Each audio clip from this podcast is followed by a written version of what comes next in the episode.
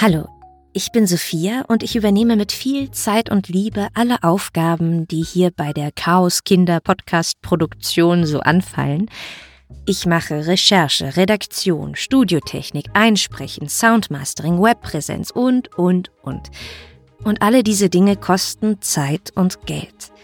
Deshalb habe ich einen Steady-Account eingerichtet. Dort können alle, die gerne diesen Podcast hören, zum Lernen, zum Abschalten, zum Einschlafen, wofür auch immer, monatlich dazu beitragen, dass das Chaos stetig wächst und gedeiht.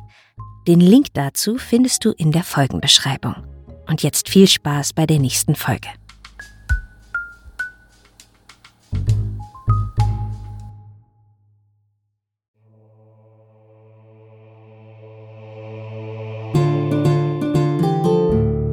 Das Chaos und seine Kinder. Griechische Mythen nacherzählt von Sophia Fabian.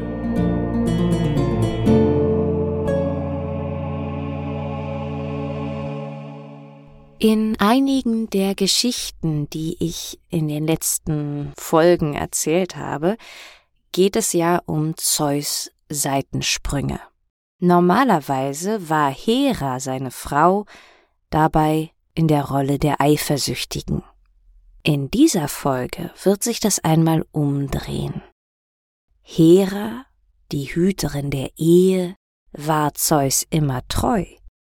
Aber dennoch kommen sie in eine Situation, wo Zeus einmal den Eifersüchtigen spielen muss.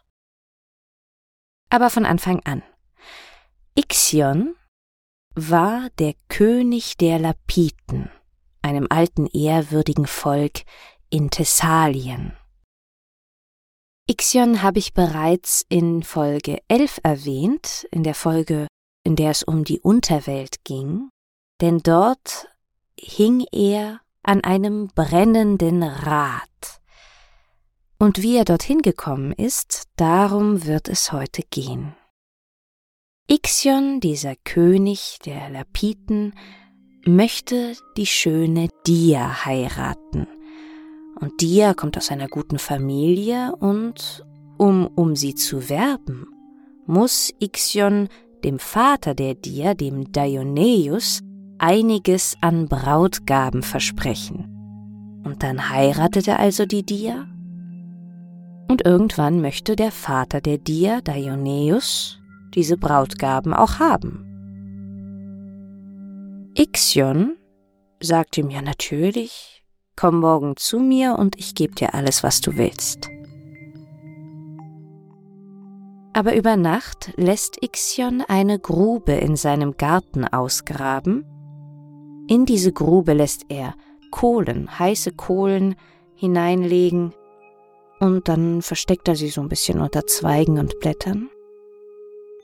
Und am nächsten Tag kommt der Ioneus zu ihm und will die Brautgaben sehen und Ixion sagt ja hier bitte komm mit mir mit, ich zeig dir alles.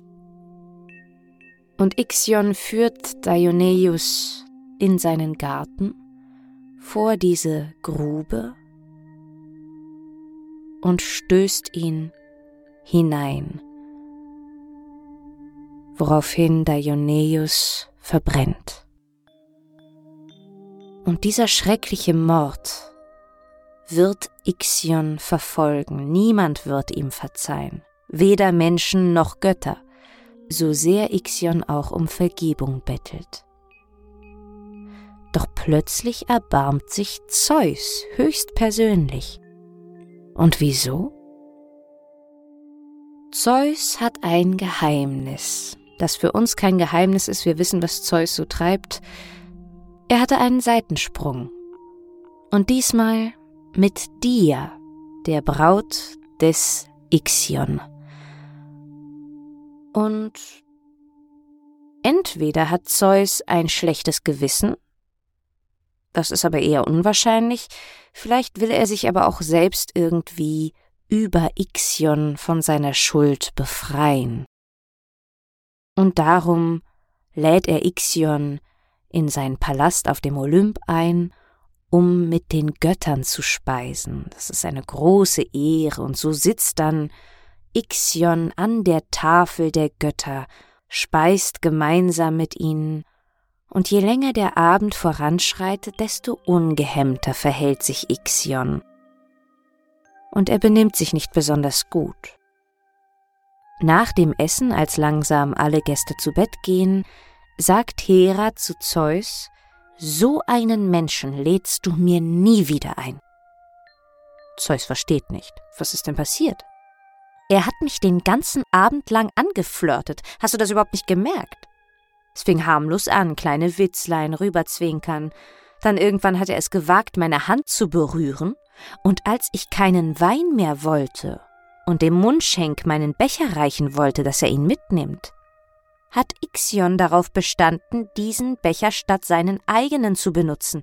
Er suchte sogar die Stelle am Becher, an der ich meine Lippen zum Trinken angesetzt hatte, um seine eigenen dort anzusetzen. Er widert mich an. Das ist eine Respektlosigkeit mir gegenüber, aber auch dir gegenüber, o oh großer Zeus. Zeus ist erstaunt.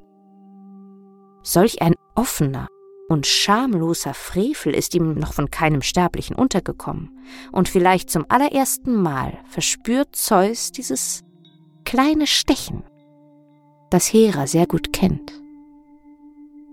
Eifersucht. Und er tut erst mal so, na ja, und sagt, na hör mal, Hera, das war ja vielleicht nur ein etwas schlecht platzierter Witz vom Ixion. Aber wenn das stimmt, und natürlich brodelt es in Zeus. Er will den Ixion testen. Er geht noch in der gleichen Nacht zu Hephaistos, seinem geschickten Schmied, und bittet ihn wieder einmal um eine olympische Spezialanfertigung.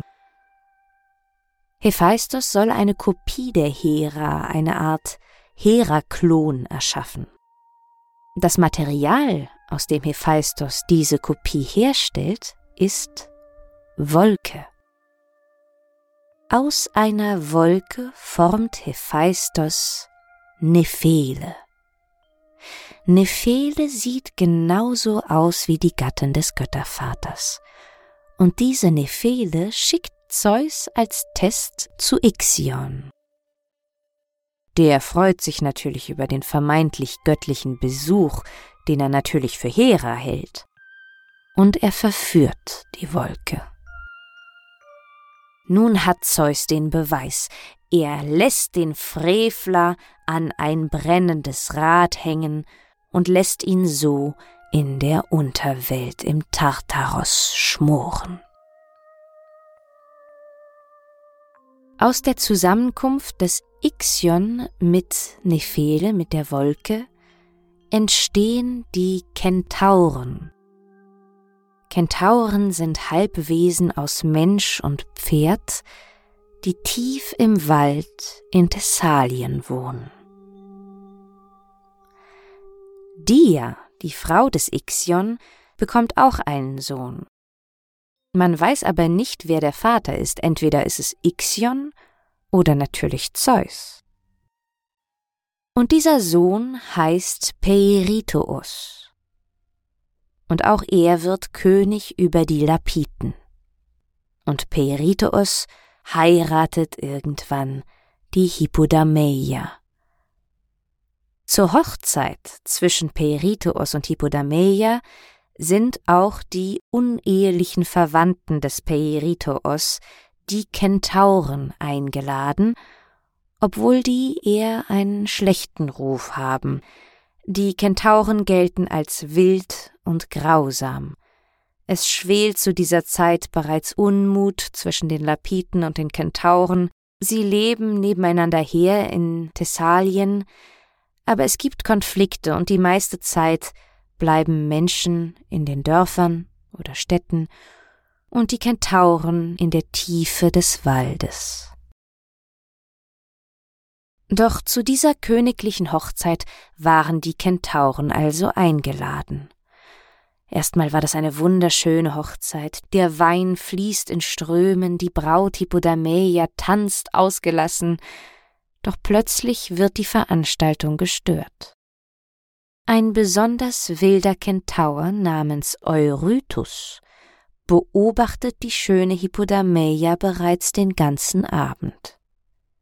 Einige Stunden hat er sich nun zurückgehalten, aber jetzt, niemand sieht es kommen, springt der Kentaur Eurytus, angeheizt vom Wein und seiner Wollust, plötzlich aus den Gästen hervor, dass die Tische umfallen, und er reißt die schöne Braut an den Haaren mit sich, schleift sie so gewaltsam über den Boden, dass alles aufschreit.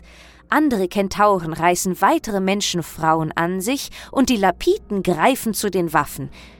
Theseus, der auch zu den Gästen gehört, springt auf und entreißt die Hippodameia dem Eurytus wieder. Ein grausamer, blutiger Kampf zwischen den Lapiten, also den Menschen, und den Kentauren bricht aus.